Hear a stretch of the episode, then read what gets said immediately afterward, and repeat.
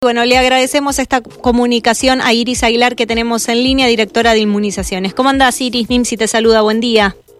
Hola, ¿cómo te va? Bien, muchísimas gracias por, por atendernos. Y bueno, eh, hablando nuevamente de vacunación de, de, COVID, si bien es un tema que nunca se, se dejó de mencionar, pero ahora debido a estos casos, nuevamente hay que hacer este recordatorio de que quienes no se han eh, colocado las dosis de COVID lo hagan.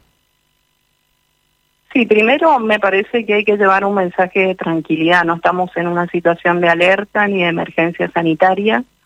Por lo tanto, llamar a la población, obviamente, que aquellos aquellas personas que hayan transcurrido más de cuatro meses de la última aplicación que se realizaron, tienen que aplicarse el refuerzo correspondiente, no solamente el tercer refuerzo. Hay muchos que todavía no se aplican el primero o el segundo Así que hay que hay que seguir sosteniendo eso.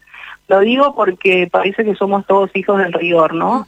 eh, sentimos en medios nacionales que aumentan los casos cuando es una situación que se ve en Cava y en provincia de Buenos Aires, o estamos por irnos de vacaciones y salimos corriendo a vacunarnos, cuando la vacuna está disponible desde hace ya prácticamente dos años, eh, ahora disponible de una manera más descentralizada, si entran a la página del Ministerio de Salud de Mendoza, ahí tienen el listado de todos los centros de salud que tienen la vacuna y que si se acaba se repone en 24 a 48 horas, tienen el listado de los hospitales que vacunan, y esto lo refuerzo porque no es solo el vacunatorio central, eh, y, y hay que acostumbrarse a que las vacunas hay que ponerlas en lo posible en el departamento donde vivimos y acostumbrarnos a utilizar el centro de salud más cercano, que tiene exactamente la misma vacuna que nosotros, porque nosotros la distribuimos a toda la provincia.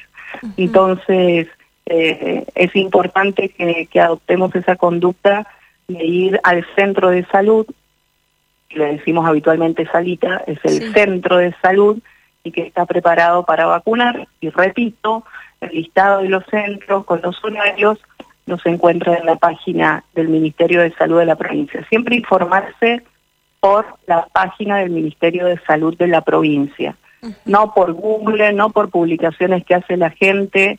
La publicación oficial es donde están los horarios reales y donde están los días de atención reales.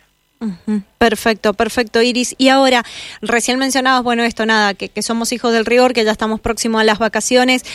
¿Tienen ustedes un, un, control de eh, en cuánto se ha incrementado esta gente que ha tomado la decisión de irse a, a colocar alguno de los refuerzos? Mira, nosotros en el vacunatorio poníamos 50 dosis por día y ahora estamos en 500. Y es imposible atender a niños que vienen por la vacuna de calendario, las vacunas no COVID, a adultos que vienen por vacuna no COVID, hepatitis, antitetánica, etcétera, y encima atender 500 personas que no siempre vienen eh, de, de, la mejor manera predispuestas, a veces con, con bastantes niveles de ansiedad o de agresividad y poca tolerancia. Por eso es que insistimos en la descentralización de la vacunación e ir a los lugares más cercanos a, a los domicilios. Eh, vuelvo a repetir, no estamos en una situación de emergencia, no se van a abrir las grandes sedes de vacunación porque eso fue una situación excepcional ante un momento excepcional como era el inicio de la campaña de vacunación en pleno, en pleno desarrollo de la pandemia.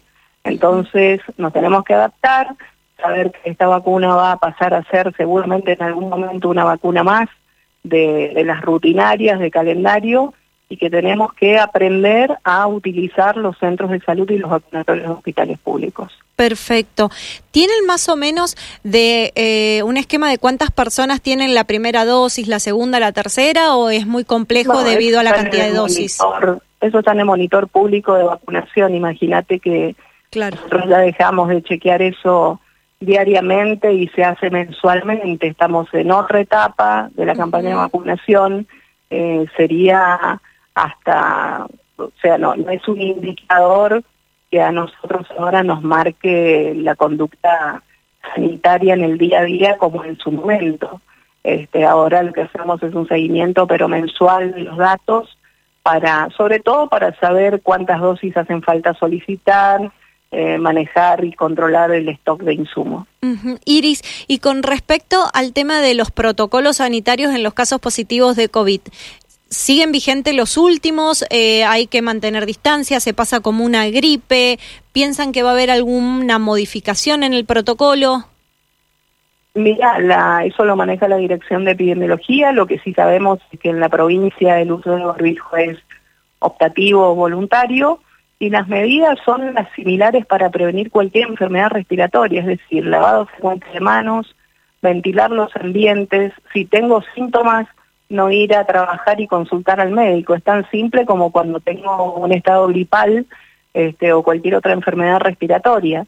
Eh, obviamente que no se hisopa a todo el mundo, eh, simplemente a los grupos de riesgo. Eh, no estamos en la misma situación del inicio que tengo síntomas respiratorios y me voy a hisopar. Tengo síntomas respiratorios, voy al médico, el médico me revisará, me indicará el tratamiento sintomático, es decir, para la fiebre, para el decaimiento, y haré reposo durante 5 a 7 días según la, evaluación del profesional, y listo, es una enfermedad que pasó a ser parte de nuestro espectro de enfermedades respiratorias, sí es importante, y eso también los profesionales de la salud lo saben, eh, que los grupos de riesgo, aquellas personas que tienen mayores chances de sufrir complicaciones, serán las personas que el médico tratante determinará si es conveniente hisopar, testear o no. Perfecto, perfecto. Para vos, eh, ¿Seguimos utilizando, si bien es optativo o voluntario, el tapaboca en algunos sectores, como por ejemplo, no sé, transporte público, en las guardias de los hospitales? ¿Qué, qué opinión tenés al respecto? Es decisión individual. Eh, si es una persona inmunosuprimida, si es una persona de riesgo, eh, podría seguir la recomendación. Eh, nosotros vemos mucha gente que usa el tapaboca, pero vuelvo a repetir, estamos en una instancia, en una recomendación que obviamente aquellas personas que son inmunosuprimidas, un paciente oncológico, un paciente trasplantado, es lógico y no es nuevo, esto es desde siempre y desde antes de la pandemia, vemos a este tipo de, personas con estas enfermedades que usan el barbijo de manera permanente en lugares eh, cerrados donde quedan expuestos. Pero vuelvo a repetir, el uso del barbijo o el tapaboca es absolutamente voluntario. Hasta tanto la autoridad sanitaria provincial determine por las condiciones epidemiológicas de la provincia una decisión en contrario. Bien, ayer viste que eh, se llevó a cabo la fiesta de la cerveza con tres, tres días, eh, estuvieron los puestos de, de vacunación, 50.000 personas, eh, em, 50.000 personas presenciaron los, los espectáculos entre los tres días y tan solo 308 se colocaron algún tipo de, de refuerzos, de refuerzo, nos habían informado desde, desde Godoy Cruz. Eh, ¿Pensás que está, es viable esto de seguir poniendo los, los lugares de vacunación en cada uno de los, de los eventos masivos? Esos son decisiones individuales de cada municipio. Godoy Cruz tiene esta estrategia de ofrecer la vacuna. Para nosotros siempre que se vacune una persona es, es positivo, obviamente. Es entendible que si alguien va a la fiesta de la cerveza no pensemos vacunar a los 50.000 que fueron a la fiesta, de la cerveza. este, pero yo reforzaría sobre todo el mensaje de ir a vacunarse a los lugares, a los centros de salud y a los hospitales del departamento donde resido. Es imposible que el vacunatorio central atienda la cantidad de personas que atiende por día este, cuando tenemos un enorme listado de centros de salud y de vacunatorios de hospitales públicos que está disponible en la página web del Ministerio de Salud de la provincia, vuelvo a repetir, donde la atención puede ser mucho más fluida, mucho más operativa, más rápida y de esta manera evitamos esperas, enojos este, y, y situaciones que no son agradables. Bien. Iris, muchísimas gracias por estos minutos y por tu tiempo. Que esté muy bien, buen día. Hasta luego. Iris Aguilar, jefa de inmunizaciones de la provincia de Mendoza, hablando de la concientización y la colocación de la vacuna de COVID.